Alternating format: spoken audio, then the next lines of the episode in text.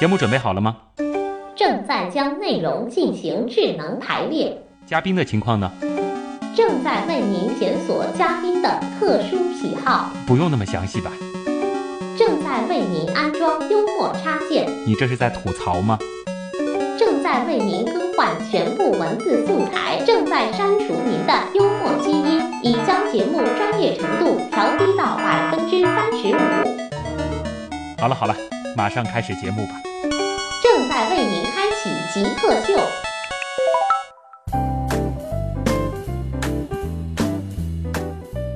欢迎回来，这里是极客秀。我是六岁的时候就立志想当科学家，结果成了主持人的旭东。我是从小就当做主持人，结果成了科学家的曹宇。今天我们请到的是中科院国家蛋白质科学中心的研究员、研究组长曹宇，他是一位生物学家，这个主攻的领域呢就是蛋白质。你是什么时候开始想要就是从事科研的呢？嗯，大概是十几岁吧，小学毕业到初中那嗯顿一悟段了，时觉间得主持人没什么好玩的嗯、发现自己确实没有这个天赋，也是终于了解了自己的缺点。啊。那个时候就开始觉得这个科学是非常有意思的。对，那个时候呢，宣传也很多，嗯科学家多么的高大上啊，国家的需要、人民的需要，这些宣传肯定是嗯对的。但是呢，我也我也知道这些话语呢，对很多人来说是很难打动他的内心的，嗯，对吧？真正投身科研事业，很多人呢都会考虑一些比较实际的问题。最简单的话就是就业，我毕业后嗯是会立会失业，或者收入我会不会穷的在同学会上抬不起 头来？这样的事情呢，其实是很重要的。嗯、一提到科学家呢，大家心目中呢可能有很多的形象出来，一方面聪明博学，好像神通广大的样子；嗯但另一方面呢，形象比较邋遢，说话颠三倒四，跟人家没法交流。但是呢，生活呢清贫，实际上后一部分呢，可能是大家不愿意去做科学家的原因。嗯。因为谁都想自己生活过得稍微好一点儿。我们科学家有这么一个形象呢，可以说是跟过去这段时间啊，影视的工作人员不懈努力是相 切密不可分的。把它包装成这样脸谱对化会比较好玩儿。联盟化会比较好玩，但是呢，呃，这虽然是一个呃扭曲的形象，但是在一部分也显示了科学家确实在过去一段时间呢，在我国的这个经济生活中，并嗯不是占有很好的地位嗯。呃，原因呢，其实蛮复杂的。我们国家在建立初期呢，百废待兴。我们需要是建设者，那段时间呢，作为工人那是非常光荣的事情，而且是也是很实惠的事情。然后呢，改革开放了，这个我们发现工厂里堆积的东西卖不出去，嗯，呃，大家呢又买不到自己想要的东西，这个时候呢，流通者代替生产者就成为一个呃在社会上占有比较重要的角色了，嗯商人啊商，人做银行业的人啊，甚至连物流的呃人，嗯。都是一个怎么说呢？呃，比让人就羡慕把的。这个 A 的东西翻对到，放到 B，把 B B 的东东西放放到到 C，嗯哎这样很这样的重要流通流通者是非常重要的。呃，所以说过去几十年呢，做从事这些行业的人呢，收入比较高，地位也算是蛮不错的。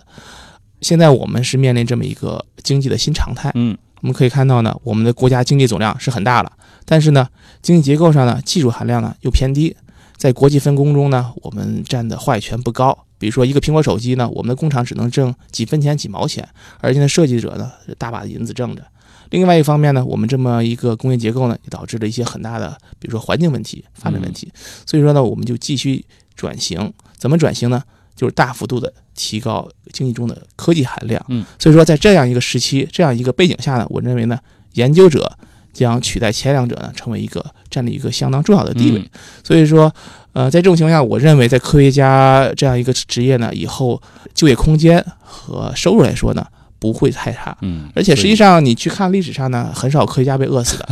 呃，即使牛顿啊、爱因斯坦嗯啊、这些人晚年生活都过得相当不错。啊我们人类齐心合力饿死了一大批的艺 术家、科学家呢，还好还好，我们的生存力还比还算比较强的。嗯呃，所以说曹禺其实这个也对自己未来一年的收入可以买五六台你刚刚提到的那个设备，还是充满着信心的啊。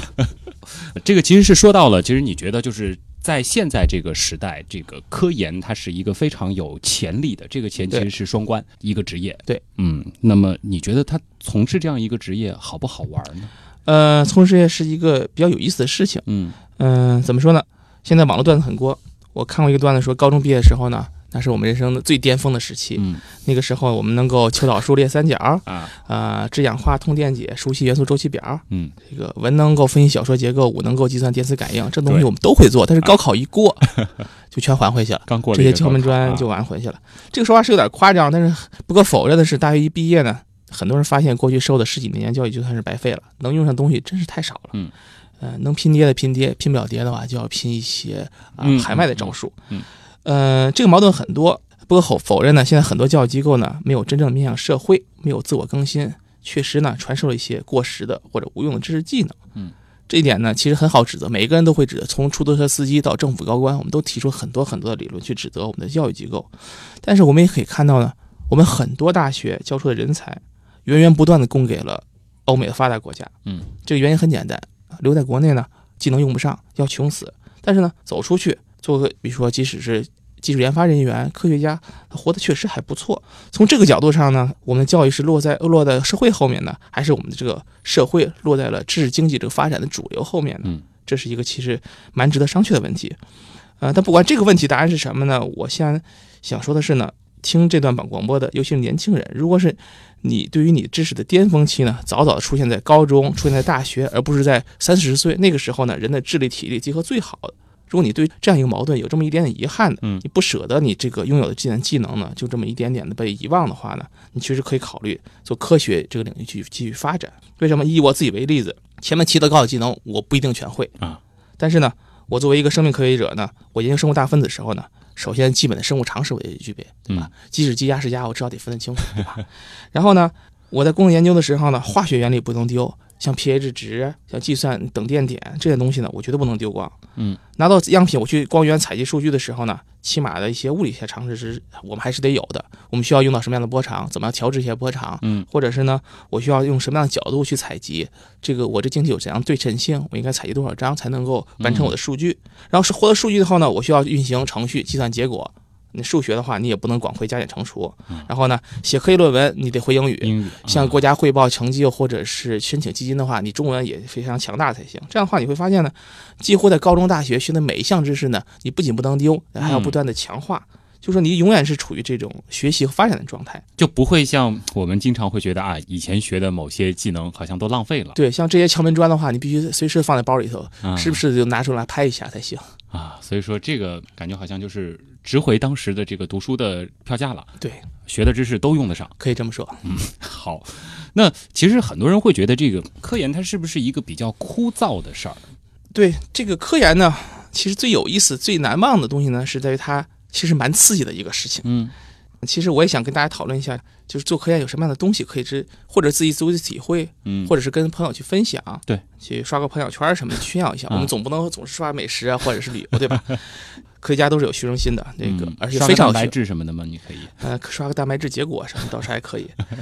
理性的描述这个事情是很难的，我可以跟大家描述一下科学家是怎么嗨起来这个场景。嗯好，比如说吧，你是我，你是一个结构生物学家，你需要帮助大家看到某一个非常重要分子的结构。嗯，你花两三年的时间纯化样品，优化大分子性质，啊，好兴致勃勃地跑到光源去收数据，又一次次的失败而归。终于呢，有那么一次，呃你的样品给出了非常完美、高质量数据。嗯于是你疯狂的根据数据进行计算，就像是好莱坞影片面对着计算机跳动那些不吃不喝的人，嗯，或者是在计算某个银行金库的密码，或者是你要解码某一个间谍名 单，就那种啪啪啪，前面屏幕在不停的跳动，嗯你在那儿祈祷或者在那儿就一个很典型 的场景，这个对是你们经常经 历的。经常要经历的。嗯然后呢，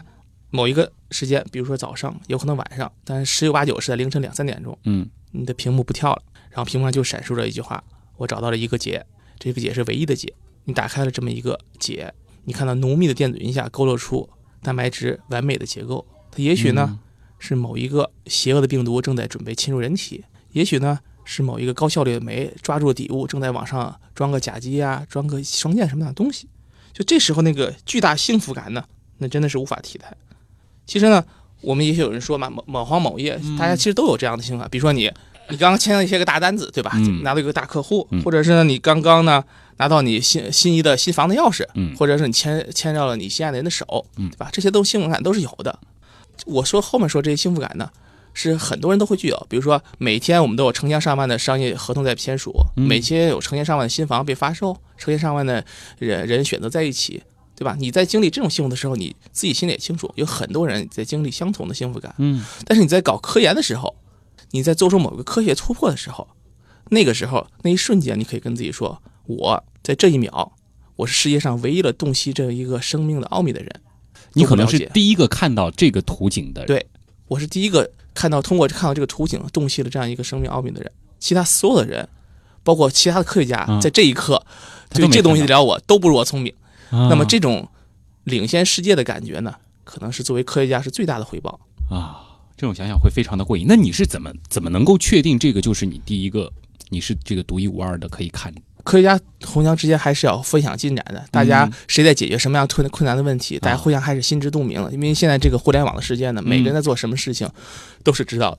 所以说就是你能够确认，如果对说你我可以看到了那，而实际上，我在解析某结果，肯定在每天的不停的去看进展，看是不是被别人嗯抢了先。这种 人，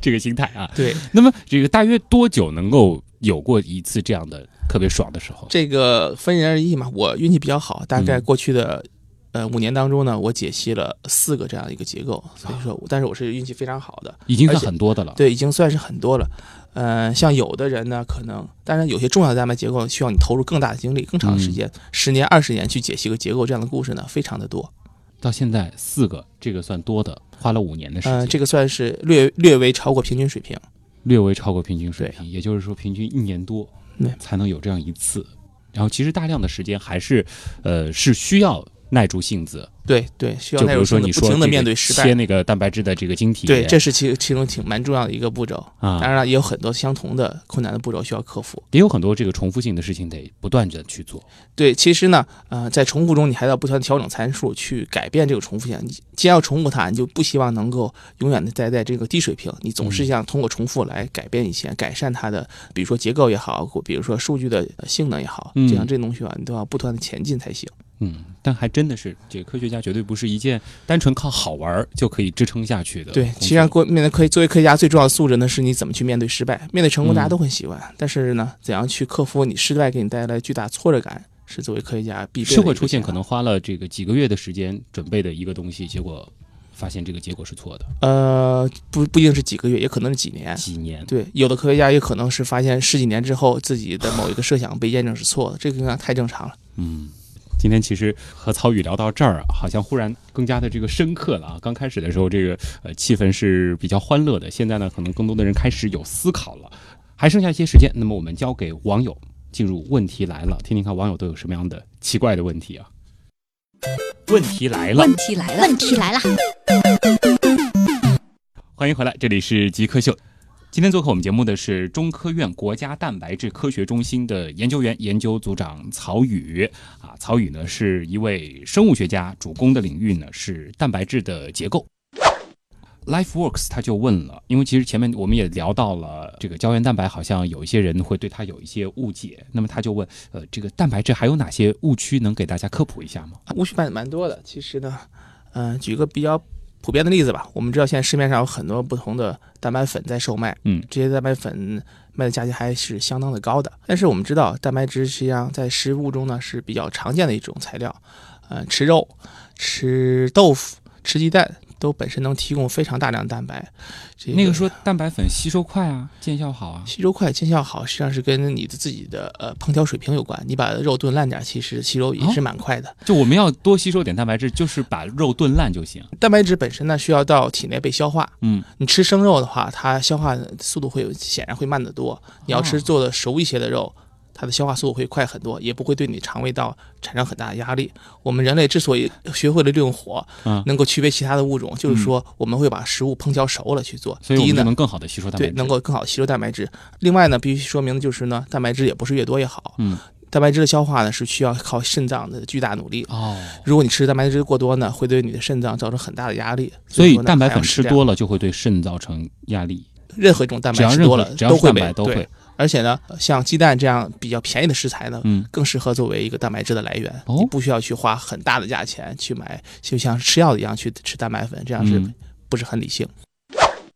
其实这个关于这个蛋白质啊，我我也想加一个问题，就是很多人会比如说那个弄一点什么胶原蛋白涂在脸上啊，或者拿个鸡蛋清涂在脸上，就是美其名曰是这个帮助皮肤这个什么修复啊，这让皮肤变得更好。呃，这个有道理吗？人皮肤能吸收蛋白质？啊，我必须说明，这个人体吸收这些外来蛋白质小分子，主要是在胃肠道。胃肠道嗯，糊在皮肤表面上，应该是只会把你的毛孔堵住。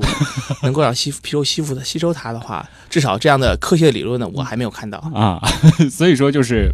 比如说弄点这种这个鸡蛋清什么抹脸这个的，呃可能就是短暂的在表面会有一些这个物理的反应。呃，你可以向你表面的各种细菌提供了很强大的营养，它们倒是可以吸收掉。那这个像这个胶原蛋白这个东西，它是完全没法吸收的吗？还是说这个我们补充了再多，呃，能够自己能够这个生产出多少，这个跟吃没有关系？ 对，呃，实际上呢，这是由你本身的基因决定的。啊所以说，与其你去找说胶原蛋白去买这么东西，不如你去跟你的爹妈谈谈， 为什么把你生的、呃、胶原蛋白合成能力这么差。还得穿越一下回去。这个，一个叫专注奉献的网友问说：“呃，我是一位立志成为生物学家、物理学家或化学家的初中生，我现在应该干什么其实呢，我这答案可能比较另类。嗯，你作为初中生的话，最主要的是要锻炼身体。？”嗯，你想成为生，无论生物学家、物理学家、化学家，身体好是非常重要的。你需要充沛的精力去维持思思考，你又需要这种啊强健体格去做实验、去写论文，嗯，这些都是需要啊身体素质的。所以他现在该做的就是每天这个早起。哎我相信他既然愿意去做呃科学家呢，他本身的专业知识他是不会落下的。嗯所以说我只想提醒他，身体其实也很重要。啊，其实有这种想法的这个孩子，应该是已经具备了比较强的这个对知识，储我相信他不会去呃不看书、不读报、不不去做题，但是呢，我想提醒他，嗯，呃，身体是科研的本钱。搬砖的老王问啊，生物专业好就业吗？赚钱吗？他估计这个说，比如说我是不搞科研，嗯我学生物这个方面，生物专业呢，在过去是比较不好就业的，尤嗯其是在本科毕业，基本上除了考研之外呢，只能去做一些比较技术含量比较低的工作。嗯，呃，只能说在未来一段时间，由于我国的生物产业的发展，这个世界制药研发领域向中国的这个转移呢，生物行业会比以前呃好就业一些。嗯但是呢，在未来的几十年之内呢，生物行行业，我认为，尤其是本科毕业的人来说，还是偏难的一个就业的行业。所以就是生物这个专业，你以你的这个建议，倒是建议就是学历往上读一点儿，啊、这个几乎是必须的，去完成组点。几乎是必须对的。本科生，呃，对于生物专业，尤其在生物制药公司里头，呃，只能做太多的基础性的工作。嗯我相信呢，呃，如果大家希望能够在职业发展上更上一层楼的话，可能还是需要更高的学历才行。嗯，就是我并不是唯学历论，但是呢嗯，在这个行业里，就是目这前个现状行是有博士，最好是博士有。博士还是需要的。上海东北某高校生，他问：科研和赚钱，你觉得矛盾吗？呃，科研和赚钱以前在我国是比较矛盾的，造原子弹不如卖茶叶蛋呢，这个是大家都常识的老话嗯。而本届政府从中央政府到地方政府呢，所做一个重要的事情呢，就是把科研与赚钱的关系呢，从南辕北辙变成殊途同归。这实际上呢，也是在我们上海市的科战中心建设的二十二条意见中呢，也得到充分体现。无论是税收政策和科技成果的这个收益分配上呢，我们都有了最近有了比较大的改善。所以呢，我认为科研和赚钱呢，在未来一段时间呢是越来越契合的两个事情。嗯，那以你自己个人呢？你觉得就是在从事科研的同时，呃，能够这个顺手把钱赚了？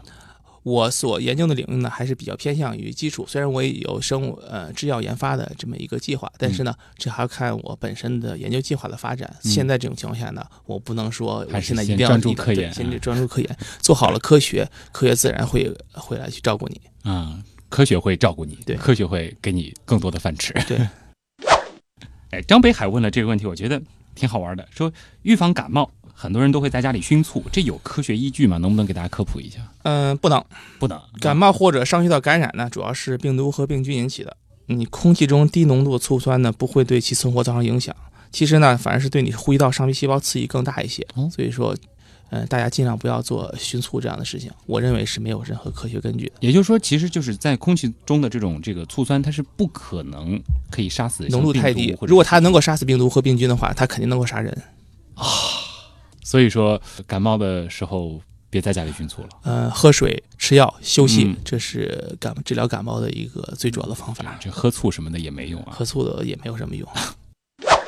呃，海马问说这个蛋白质好像现在在这个医药的这个领域的这个应用前景是比较广的，这方面能跟大家科普一下吗？啊，对，实际上呢，呃，我们知道药物呢，以前主要分为两种，一类是小分子药物，比如嗯说阿司匹林啊，像氟哌酸这样的药物。但是呢，呃，最近一段时间呢，小分子药物的开发呢，遭遇了比较严重的瓶颈期，就是说能够发现的小分子药物呢似乎已经发现完了，而嗯蛋白质呢，这是一个丰富的多变的呃药物库，它里面可以有各种各样的形态各异、执行不同功能的呃蛋白质可以拉出来作为药物。呃，一个比较简单的药物就是抗体药物，比如说吧，癌细胞，人体里如果一旦出现癌细胞呢，就是一个非常不好的现象，有可能会导致人的死亡。那么现在就是可以针对癌细胞制作不同样的抗体，抗体呢也是一种蛋白质，它可以识别不同的分子。呃，我们知道，呃，有一种癌细胞，它表面呢经常会有大量的呃蛋白质分子，叫做 CD 四十七出现。这个 CD 四十七呢，实际上它的英文名字叫做“别吃我”，嗯，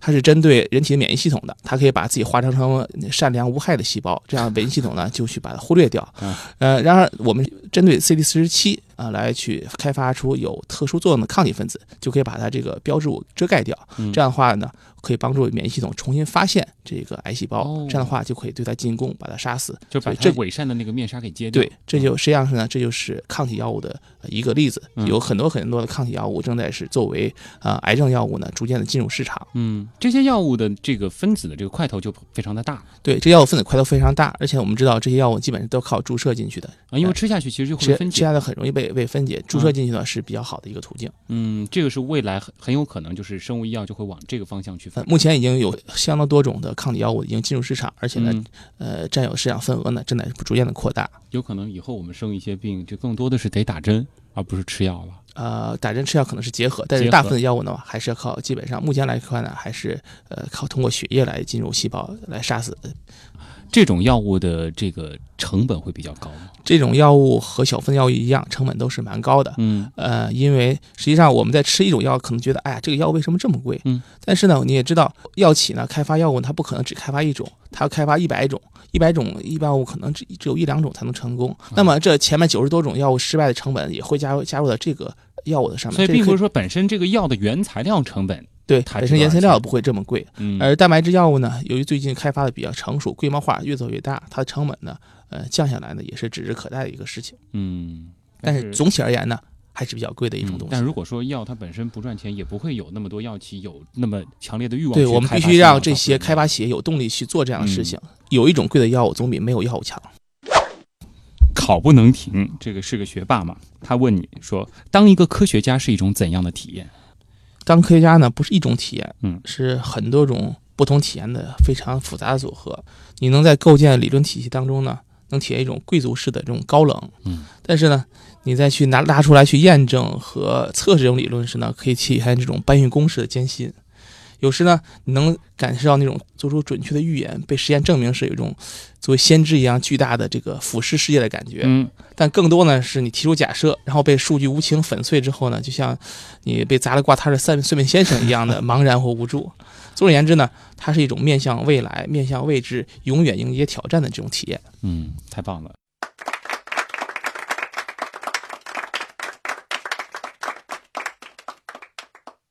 那今天也非常感谢一位呃非常幽默、非常有趣的科学家走进我们的极客秀，来自中科院国家蛋白质科学中心的研究员、研究组长曹宇。啊，相信今天听了节目之后，可能很多的立志成为科学家的朋友应该去跑步了啊，应该去锻炼身体了。好，谢谢你。本周的极客秀就是这样，我是旭东，咱们下周再见。